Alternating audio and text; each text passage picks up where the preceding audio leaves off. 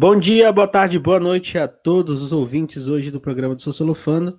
Hoje estou mais uma vez aqui com ele, Igor. Boa tarde, ouvintes. Aqui é o Igor e a gente vai falar hoje sobre os impactos sociais da pandemia Perfeito. no canal Sociolofando. E eu, como sempre, Gabriel, com, com vocês para fazer essas análises aí. Depois da vinheta, então, a gente começa o programa.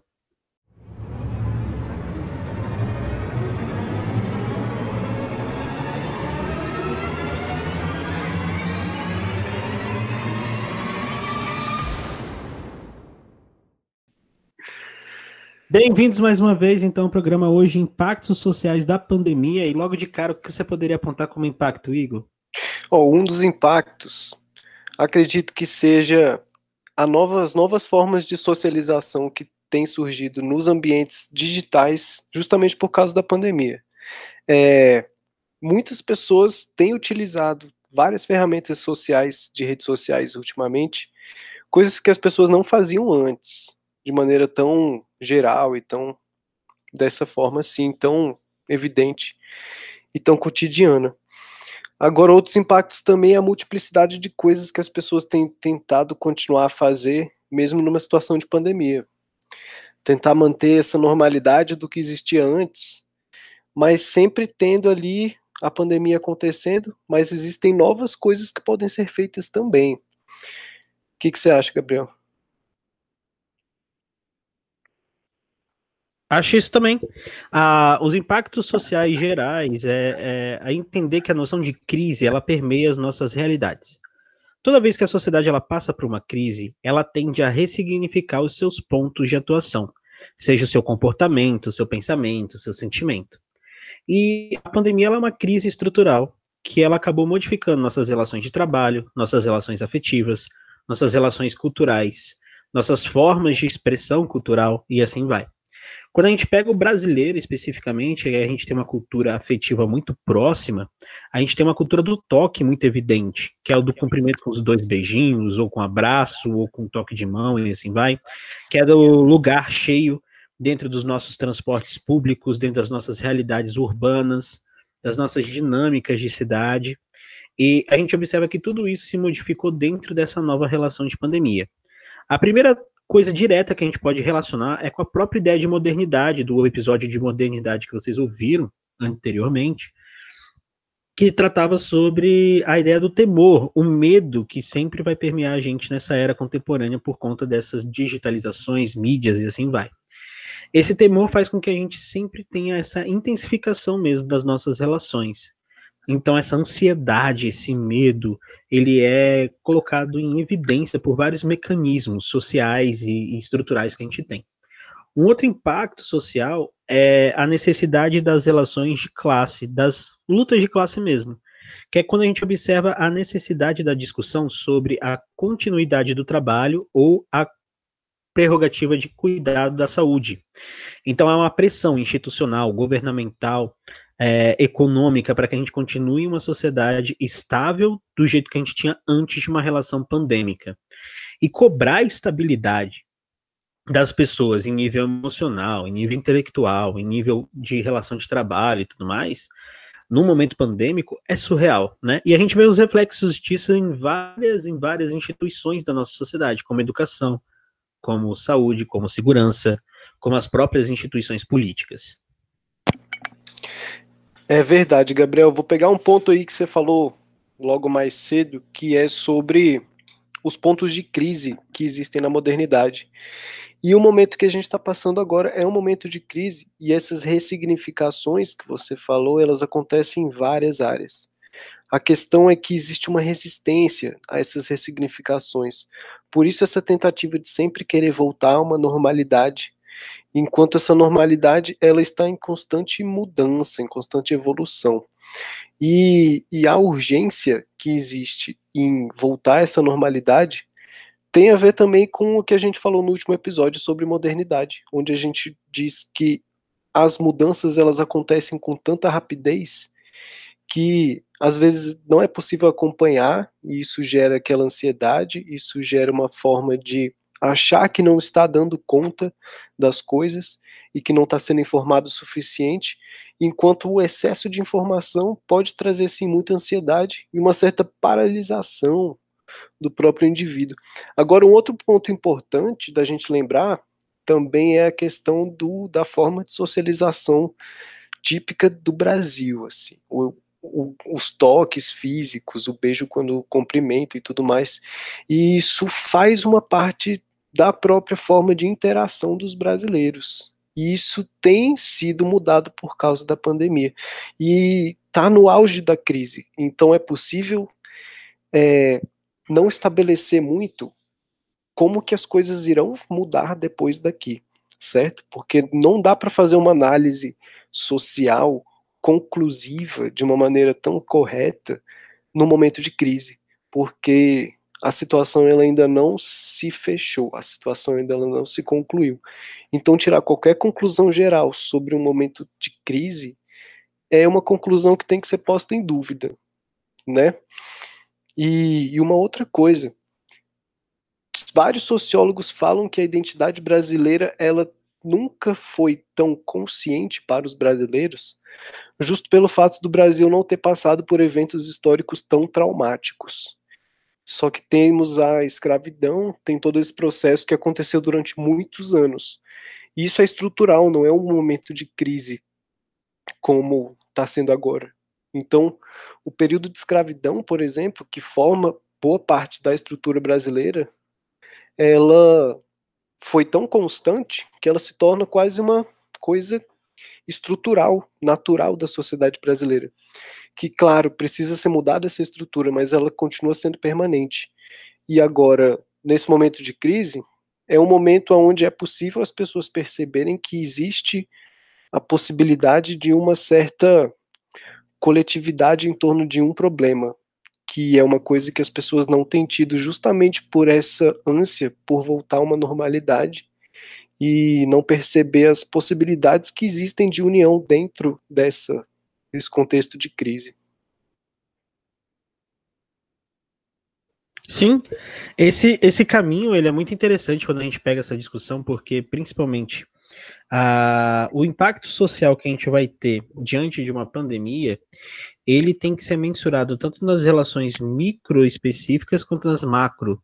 E, e quando a gente pega essa situação, a gente vê o aumento da violência doméstica acontecendo, então a gente já entende que as realidades vivenciadas pelo brasileiro, elas são realidades de violência, a gente também vê como que essas comorbidades sociais acabam intensificando também os processos de solução dos problemas.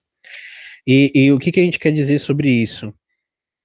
É que dentro dessa lógica do capital, dentro dessa lógica de, de de relação de decisões e tudo mais, nós temos a possibilidade dessas comorbidades elas não serem resolvidas de uma maneira em conjunto mesmo.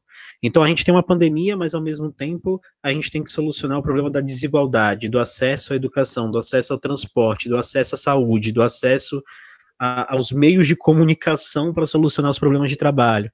Então, a partir de um fator da pandemia, todos os outros fatores acabam tendo consequências também. E essas comorbidades em conjunto sociais acabam fazendo com que a gente tenha uma dificuldade enorme de solucionar problemas estruturais mesmo. Essas estruturas cada vez mais evidentes se mostram para a gente problemáticas, porque a, a nossa ineficiência desse processo de gestão acaba fazendo com que as decisões elas sejam mais lentas, né? E a gente vê os reflexos disso na nossa própria realidade do mundo da educação, tanto com o Enem, com as ideias das datas do Enem, sendo elas agora para dezembro, outra para janeiro e outra para maio, e, e tomadas de decisão que às vezes elas demoram muito e a gente não sabe com eficiência como resolver, e acaba deixando gente de fora, ou acaba até mesmo não sendo mais eficiente, né?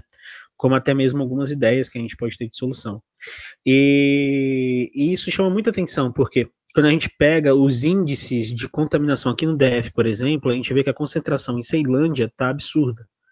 E aí vem toda uma questão de desigualdade social, toda uma questão de necessidade, às vezes, daquele trabalho diário, informal, de sobrevivência mesmo para aquela alimentação, para aquela saúde momentânea. Isso se mostra extremamente perigoso dentro de várias formas de atribuição. porque a gente precisa tomar conta de vários fatores ao mesmo tempo. E, e foi como o Igor falou, o Brasil ele já tem uma estrutura histórica, social, política tensa por conta da sua formação. E a gente observa que essa própria estrutura social, política e tudo mais, ela se reflete na população pobre, ela se reflete na população marginalizada e que concentra as vulnerabilidades que podem intensificar essas relações pandêmicas, né? Então, é, são as situações que a gente vai ver, pelo menos, a concentração da violência começando a pipocar, a gente vai ver também a concentração dessas demissões também a pipocando, né, nesse sentido todo a gente vai ver esses processos de exclusão dos processos de saúde, de educação também acontecendo. E, e a gente vê uma grande diferença. É, assim, um, um dos pontos interessantes é que talvez nessa pandemia muitos, muitos grupos sociais perceberam que existe desigualdade, né? É, o que é interessante a gente mensurar sobre isso, porque essa desigualdade ela não era trabalhada de um jeito sem ser teórico. Agora tem muita gente evidenciando esse problema, né? Vamos dizer assim, essa forma de desigualdade. A galera fica falando sobre isso. É, Gabriel, eu tenho costumado falar para os alunos que a pandemia ela trouxe um certo desvelamento das desigualdades, que eram escondidas, elas eram assim sutis no sentido de não serem tão perceptíveis é, aos olhos de várias pessoas, justa pela pelo fluxo cotidiano do que as pessoas fazem, o fluxo de trabalho, o fluxo de informações e tudo mais, aonde essas desigualdades não eram tão evidentes, certo? Apesar de serem estruturais e muito presentes. E a pandemia tem mostrado isso, porque as soluções digitais que têm sido encontradas para os ambientes virtuais de trabalho, para os ambientes de educação, várias pessoas acabam ficando de fora dentro dessas soluções que são assim padrão para um problema. Então tá, tem problema aqui que não está tendo aula presencial, então vamos fazer aula virtual. Que as ferramentas existem e elas podem ser usadas. Só que esbarra justamente no, na, nas pessoas e nos grupos e nas cidades que não têm acesso à internet e que não têm acesso a essas plataformas. E também na questão da, da própria estrutura educacional, que só agora pôde perceber que existe uma ferramenta que tem múltiplas funções, que poderia estar tá sendo utilizada há muito tempo de maneira mais ampla, seja no ensino particular, no ensino público, para fazer com que se diversifique as formas de aprendizagem. E aí, no momento de pandemia, foi preciso acontecer uma pandemia para as pessoas perceberem que tem possibilidades de, de soluções. E tem possibilidades também de uma percepção maior dos problemas da sociedade brasileira, de acesso, acesso ao trabalho, acesso à educação e aos direitos sociais mais básicos, assim. E, e a pandemia, ela trouxe um certo desvelamento, é uma certa maior visibilidade para as desigualdades que existem, tanto do ponto de vista econômico, tanto do ponto de vista político, tanto do ponto de vista até mesmo ideológico aonde determinados pontos de vista, determinadas formas de enxergar as soluções são soluções que escondem partes da realidade, como se elas não existissem. Então, só que esse discurso, ele não se sustenta, porque a pandemia ela escracha tudo na cara das pessoas no sentido de mostrar que as desigualdades estão aí e que existe sim problemas aonde uma solução ela precisa ter um desdobramento de várias outras soluções, porque a desigualdade brasileira exige isso traz a gente para o conceito de equidade, que os diferentes precisam ser tratados de modo diferente. E as soluções elas não podem ser criadas como uma solução padrão que vai solucionar tudo, porque o Brasil é desigual e estruturalmente desigual desde a sua criação da sua construção, e essa desigualdade ela se torna evidente agora, isso mostra também a dificuldade do Brasil, enquanto Estado, enquanto nação, de formar um projeto político e um projeto de nação único. Por isso que a gente tem visto tantos casos de segregação, casos de violência e preconceito e, e separatismos, que mostra justamente essa falta de união em torno de um projeto comum. Por isso que uma parte da população vai contra o isolamento, aí outra parte da população é a favor do isolamento. Isso também é reflexo da necessidade de mais educação, no sentido de tornar mais consciente dos processos que acontecem numa pandemia, que envolvem aspectos biológicos, sanitários, políticos, econômicos. E ligar todos esses pontos é muito difícil para as pessoas que não têm acesso a determinadas formas de educação e de, enfim, conscientização maior dos problemas de uma maneira mais holística, mais mais multifatorial assim. É difícil juntar os pontos. Por isso que as soluções simples, elas parecem ser boas, mas elas deixam de fora muitos aspectos. E esses aspectos são muitas pessoas em risco, muitas pessoas, enfim, à margem da sociedade. Sim, é, são vários, são vários fatores mesmo. Esses fatores que você colocou são extremamente importantes para a gente analisar esses impactos. E acaba que as soluções também elas se tornam densas, né? Até sobre as soluções, acho que a gente poderia até falar alguns caminhos no outro episódio, talvez, para não demandar muito tempo desse, que, que a gente poderia até sugerir algumas formas, mas é exatamente isso que a gente trata para vocês. A gente tem um século que ele é marcado extremamente pelas redes sociais e pela di dinâmica dessas intensificações mesmo, das individualidades, dessas questões sobre as nossas próprias selfies e assim vai. E a pandemia ela desestruturou a nossa relação de trabalho, nosso status quo. O status quo que era como a sociedade ela funciona, como que ela se estrutura, como ela se organiza, né, em si.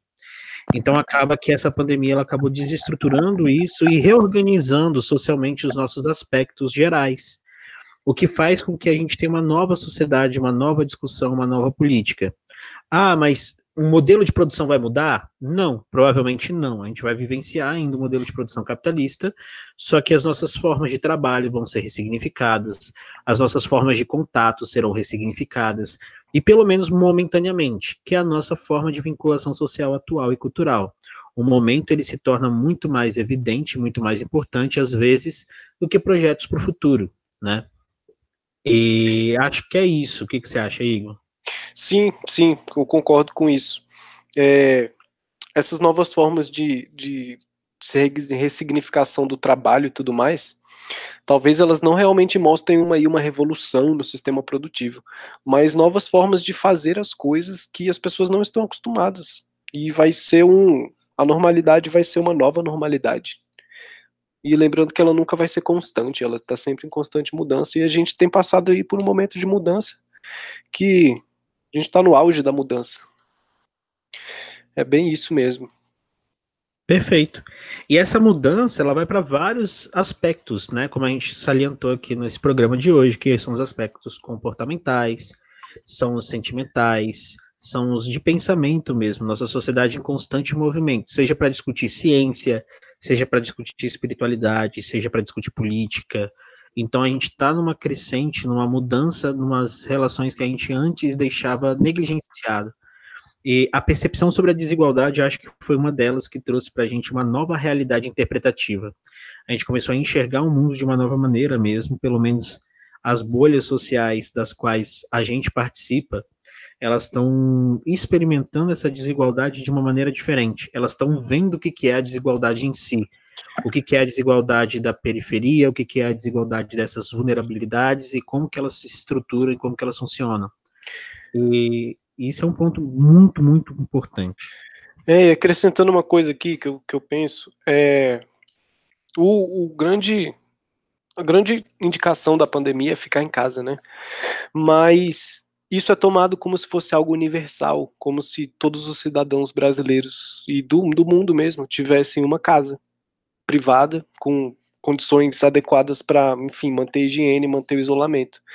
E lembrando que em muitas favelas brasileiras, em muitas periferias, os ambientes das casas entre os vizinhos, eles são compartilhados, principalmente em aspectos de, de cozinha, em aspecto de, de área de convivência e tudo mais. Então, o isolamento social na periferia, ele é algo muito inadequada essa ideia de isolamento, aonde deveria ser criada uma nova forma de um, formas de isolamento específico, onde eu não sei a solução qual seria, mas tomar essa ideia do fique em casa como algo universal desconsidera aqueles sujeitos que vivem num contexto de ambiente físico compartilhado. E isso é reflexo estrutural que a gente já falou disso da própria configuração histórica da sociedade brasileira e das cidades brasileiras nos últimos vários séculos, certo? Então esses problemas agora, com a pandemia, eles se tornam mais evidentes. E esses impactos são os impactos sociais, políticos, e, e isso gera impactos microsociológicos também. Não só em aspectos macro, mas nos micros, sentimentais, na questão do medo individual, na questão das ansiedades, na questão da microinteração mesmo. As pessoas vão começar a ter uma conduta diferente umas com as outras. Até mesmo é possível perceber isso nos olhares das pessoas, nas vezes que a gente tem que sair. E, e é uma certa frieza, um certo distanciamento mesmo que tem acontecido. E, e as redes digitais elas aproximam as pessoas e isso tem mostrado muita eficiência nesse sentido de conseguir aproximar as pessoas. E o desafio é se acostumar com essas novas formas de aproximação, que são muito mais múltiplas, elas trazem muito mais possibilidades, só que é uma forma de sensação diferente da interação social, que é uma nova mudança aí que as pessoas têm que, que absorver, que interpretar, que internalizar, imagino eu. Sim, é um crescimento, é uma mudança, é uma ressignificação constante mesmo. E esse foi o nosso episódio sobre os impactos sociais talvez a gente traga mais um episódio analisando soluções e outros possíveis problemas específicos para a gente analisar em dados. E queria agradecer aí mais uma vez a participação do Igor no nosso programa do Sociolofano de hoje. Muito obrigado pelo convite e até o próximo episódio. Foi muito bom falar com você, Gabriel. Foi muito bom falar com você também, Igor. Foi muito bom falar para vocês, ouvintes maravilhosos. E até o nosso próximo programa, Beijocas.